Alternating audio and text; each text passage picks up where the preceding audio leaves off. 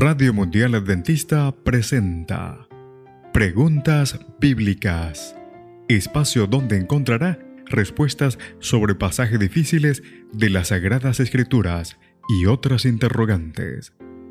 Conducido por el licenciado Rodrigo Josué Rivas.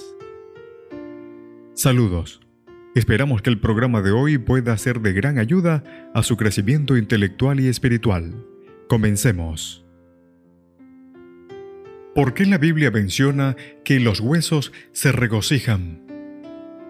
Nuestro programa de hoy, ¿vivirán estos huesos? Trataré de responder a esta pregunta mediante el análisis de, algunos pasajes en los que se mencionan los huesos.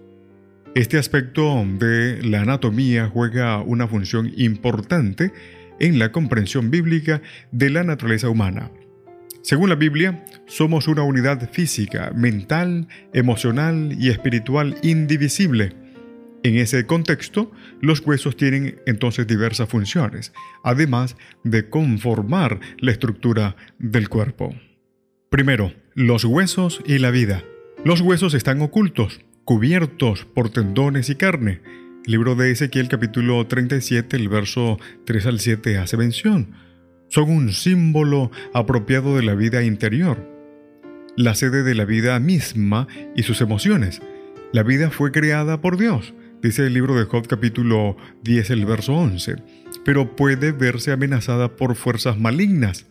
Las emociones como el terror, el temor y la angustia se manifiestan por el temblor de los huesos que se quiebran y dislocan, según el libro de Jeremías, capítulo 23, el verso 9. No físicamente, sino que dejan a la persona sin fortaleza física y emocional, tal como lo menciona Salmos 31.10. Ante el temor y el dolor emocional, el ser interior, los huesos de la persona, pierde la paz Figurativamente los huesos se corrompen, incapaz de sostener la plenitud de la vida, como lo menciona Job 30, 17 y Proverbios capítulo 12.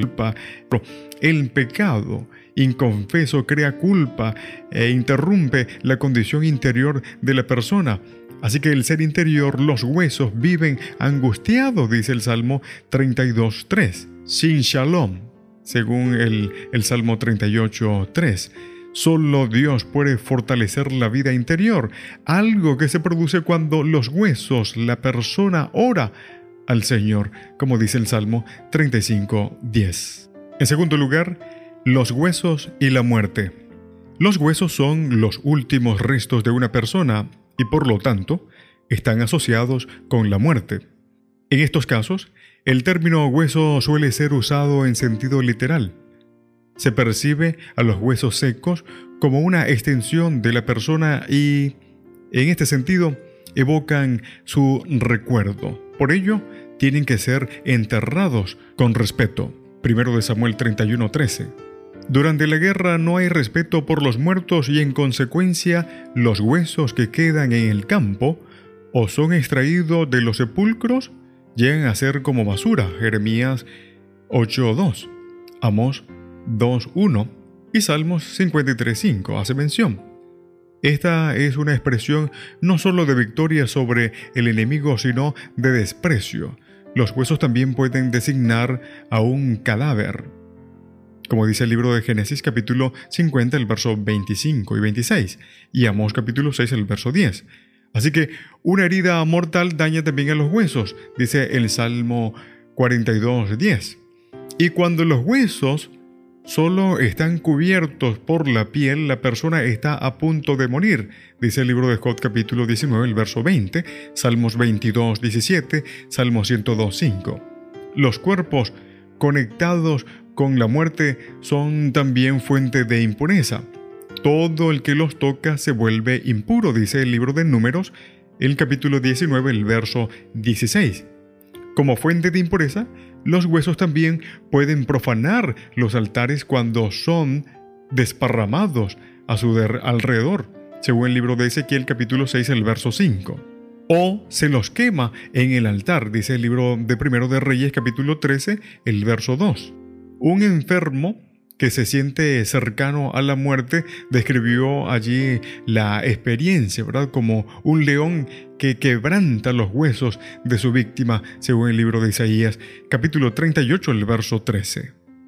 Tercero y último lugar, los huesos y el parentesco. Todos tenemos huesos, lo que lleva a la idea de igualdad. Los huesos estamos conectados allí mutuamente porque todos tenemos carne y huesos. Esa idea se remonta al momento en el que Adán describió a Eva como hueso de mis huesos y carne de mi carne, dice el libro de Génesis capítulo 2, el verso 23, es decir, eran iguales. El concepto se aplica en particular a los parientes. David preguntó a Amasa, ¿no eres tú también hueso de mío y carne mía? Que en hebreo es exen, hueso según lo dice segundo de Samuel capítulo 19, el verso 13. Las tribus de Israel dijeron a David, hueso tuyo y carne tuya somos, que en hebreo es eh, exen, hueso. Segundo de Samuel capítulo 5, el verso 1. Debido a este énfasis en la igualdad, el término hebreo exen o hueso allí también era usado entonces para expresar el tiempo en el hueso del día. Significa entonces allí en ese mismo día.